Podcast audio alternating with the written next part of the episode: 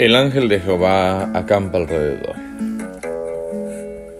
Gracias damos a Dios por su misericordia, por la vida que nos regala, por un nuevo amanecer.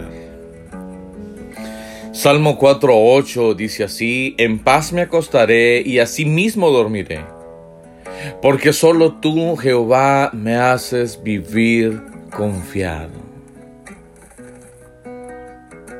Qué hermoso es poder descansar en el Señor. Pero descansar en paz. En paz me acostaré y asimismo dormiré. Porque solo tú, Jehová, me haces vivir confiado. Después del ajetreo del día, ahora es momento de reposar y poder descansar.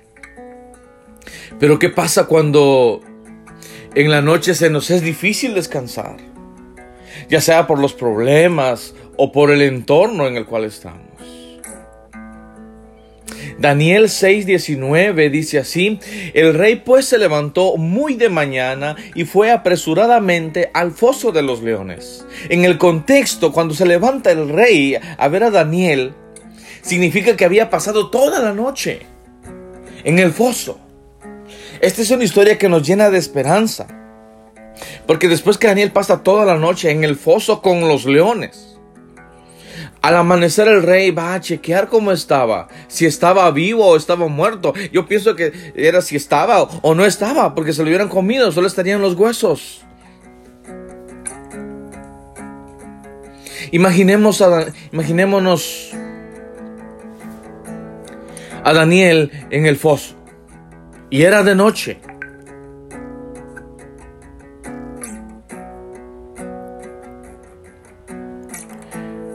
Y estaba encerrado ahí. Y por si fuera poco, habían unos gatitos hambrientos. Esos gatitos eran los leones. Pero también había alguien más.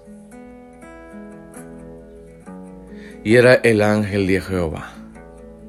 Salmo 34, 7 dice, el ángel de Jehová, escuche bien, acampa alrededor de los que le temen y los defiende. Ahora regresemos a Daniel. ¿Cómo era Daniel? Daniel 6, verso 10 dice, cuando Daniel supo que el edicto había sido firmado, entró en su casa y abiertas las ventanas de su cámara que daban a Jerusalén, se arrodillaba tres veces al día y oraba y daba gracias delante de su Dios como lo solía hacer, escuche bien, antes. Era un estilo de vida. En los momentos buenos tengamos comunión con Dios y en los momentos malos, pues con más ganas. Te invito a que siempre busquemos su presencia en oración. Sigamos el ejemplo de Daniel. Que Dios te bendiga y te guarde.